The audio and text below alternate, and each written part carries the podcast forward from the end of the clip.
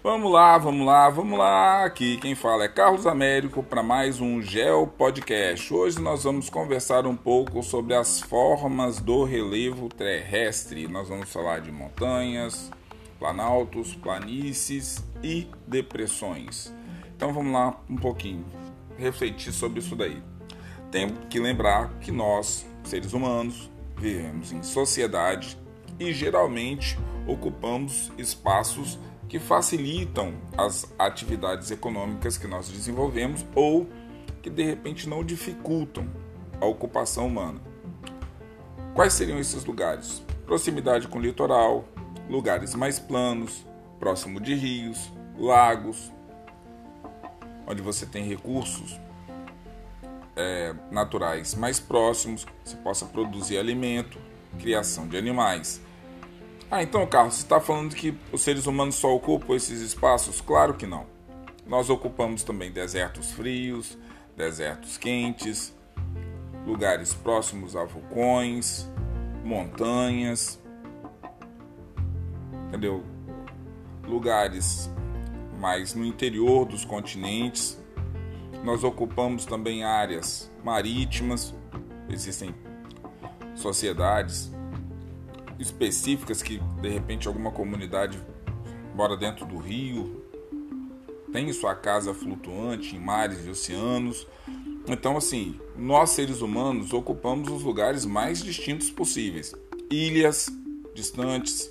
Então, assim, as formas de relevo são, no caso, tem proximidade com as nossas atividades em torno do que nós precisamos para o dia a dia. Então vocês têm que pensar, quando vocês estiverem estudando relevo, que sempre vai ter um momento que você vai ter a presença dos seres humanos. Então vamos lá. Vamos começar falando sobre montanhas. Então vamos lá. Lembrando aí que eu sempre falo com vocês que não é intuito dos meus podcasts exaurir todo o assunto, é ser introdutório nos temas e aí com o tempo, até porque eu já tratei essa questão de relevos tal em algumas partes do planeta Terra específico. Então seria bom você dar uma olhada aí quais são os podcasts que eu já produzi com relação a esse tema, tá certo? Então vamos lá. Montanhas são formas elevadas do relevo terrestre. A sequência destes acidentes geográficos geralmente são chamados de cordilheiras. Então cordilheiras também são montanhas, mas montanhas a sequência de montanhas, ok? Existem tanto no fundo dos oceanos quanto dos continentes. São dobramentos jovens do período terciário, no caso era Cenozoica. Quais são os exemplos então de montanhas que nós temos? No continente europeu, por exemplo, nós temos os Alpes. Na América do Sul, nós temos os Andes. Na Ásia, a cordilheira do Himalaia. Na América do Norte, nós temos o que? As rochosas. São alguns exemplos de montanhas que nós temos. Por exemplo, o Himalaia possui a maior ou as maiores montanhas do planeta. Né? Uma delas, por exemplo, o Monte Everest, com aproximadamente 8.848 metros de altitude. Altimetria aí absurda, ok? Algumas pessoas conseguem chegar ao topo do Everest sem a utilização de oxigênio, mas é muito comum você ter aí problemas por conta da oxigenação que você precisa ter, tá certo? Para conseguir chegar até um lugar como esse, sem contar a inclinação. Então vamos lá. As montanhas resultam dos movimentos horizontais de duas placas tectônicas que se chocam e uma delas sofreu, no caso, dobramentos, ok? Pois bem, pensando na questão de altitude e altimetria, vamos falar um pouquinho aí. Quando você está ali em torno de mil, 2 mil metros de altitude, alguns aviões é, comerciais podem ser pulverizados. Quando você chega a 3 mil metros de altitude aproximadamente, a visão noturna fica prejudicada. Algo em torno de 4 mil metros, o tempo de reação aos reflexos diminui. 4.000, 4.500 metros, você já pode começar a sentir tontura 5 mil metros para cima, 5 mil, 5.500 metros, já começa a ter o que? A memória prejudicada. acima de 6 mil metros, 6.500 metros, perda da consciência.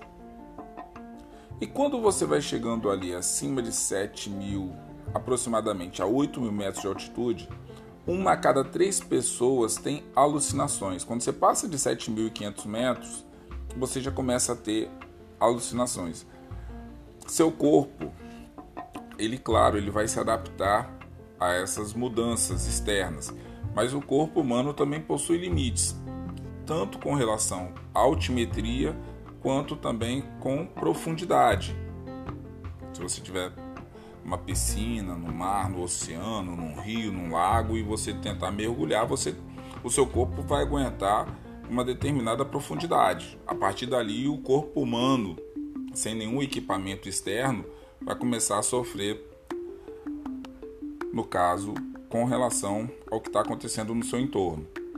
Então vamos lá. Depois que nós entendemos um pouquinho essas partes mais externas, e claro que para passar, existem alguns voos que passam acima de 8 mil metros de altitude porque passam por cima do Himalaia, tá certo?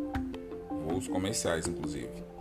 Então vamos lá. Saindo das montanhas, nós vamos falar um pouquinho sobre as planícies. As planícies são áreas às quais não só nós seres humanos, mas boa parte da vida do planeta Terra se encontra. Então são áreas mais baixas e planas formadas por acúmulo de sedimentos. No caso aí, planície fluvial amazônica, que localiza-se ao longo dos grandes rios da bacia hidrográfica que nós temos aí, a bacia do Rio Amazonas. Bacia hidrográfica são o quê? são grandes áreas drenadas por um rio principal e seus afluentes.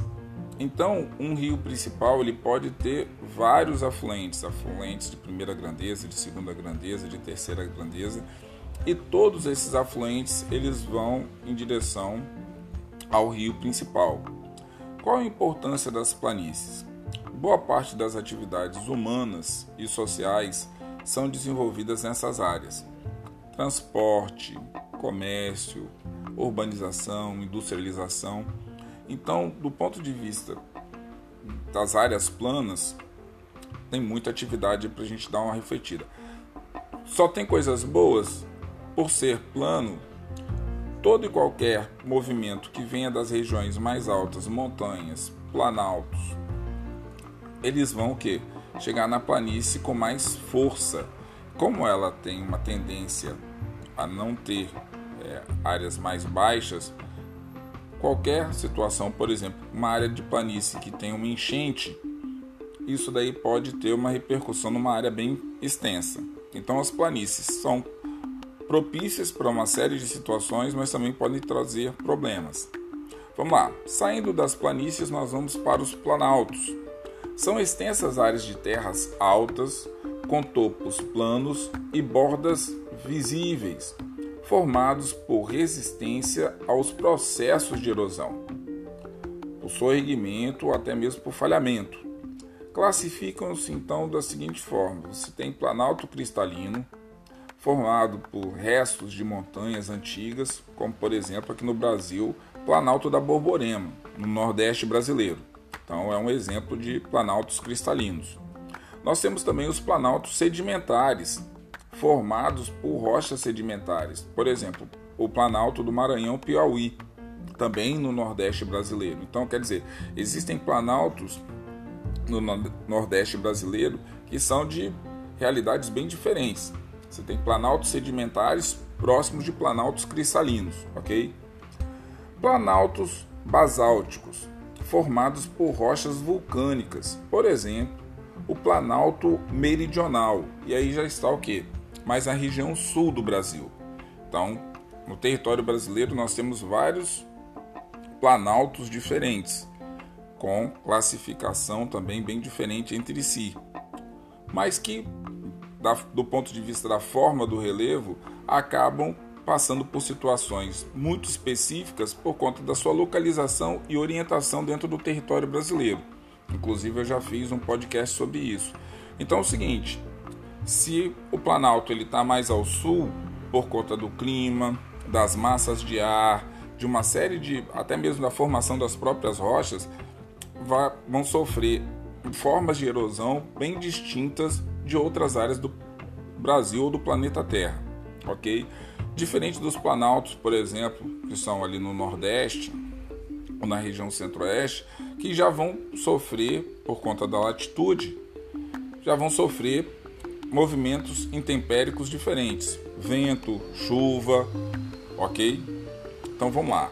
Fechando aí o podcast, vamos falar sobre depressões. São áreas que ficam rebaixadas em relação às regiões vizinhas ou ao nível do mar, formadas por terrenos que sofreram longos processos erosivos, rebaixamentos ou falhamentos. Quando uma área fica abaixo do nível do mar, a depressão é absoluta. O Mar Morto na Ásia, com 395 metros abaixo do nível do mar, é um exemplo. A depressão sertaneja entre o Planalto da Borborema e o Planalto do Maranhão, Piauí, no Nordeste, é um exemplo de depressão relativa, ok? Então vamos lá. Qual a relação do relevo e da sociedade? Sua importância também é vista na economia de muitas regiões agrícolas, já que alguns produtos só podem ser cultivados em certos lugares. Há cultivos que só podem existir em regiões em que o relevo seja propício para o que? O aparecimento de rios ou que você possa captar essa água do subsolo. Um dos principais problemas quanto ao desequilíbrio entre o relevo e sociedade é a ocorrência das erosões, sobretudo em meios urbanos. Elas manifestam-se em função da remoção da vegetação próximo de rios e também de áreas de acentuado declive, encostas de morros, tal. Então olha só, como as áreas montanhosas ou serras ou até mesmo morros. Então se você retira a cobertura vegetal, você expõe o solo e esse solo com o movimento do vento e até mesmo da chuva podem se deslocar. Então o relevo ele pode causar uma série de problemas, principalmente se estiver próximo de áreas humanas.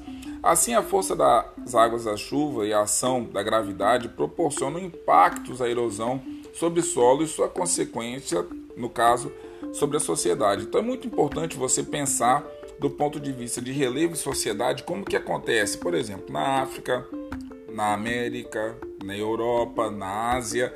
Lembrando, por exemplo, na América, a América ela não é toda igual. Então você tem realidades de relevo muito diferentes faixas climáticas, cobertura vegetal, atividades econômicas. Então o relevo ele vai ser entrelaçado também por esses outros assuntos. Então vamos lá, vamos às perguntas. Perguntas dificílimas dessa semana, serão só duas. Pega aí seu tablet, seu celular e vamos lá, anota aí. Primeira pergunta: O que são montanhas? Primeira pergunta o que são montanhas. Pergunta 2. O que são depressões? Então a pergunta número 2, o que são depressões? E aí, galera, esse é o nosso podcast de hoje, tá certo? Contando aí com todo mundo aí que falta algumas semaninhas para o final do ano, mas no período de recesso eu vou estar tá soltando aí toda terça-feira um podcast novo mais específico com questões voltadas aí para o Enem, para concursos, para as pessoas que de repente vão querer fazer prova no IFES no futuro, tá certo? Não é porque vai entrar o período de férias que nós vamos dar uma parada não, tá certo? Galera, um forte abraço, fiquem com Deus e até a próxima.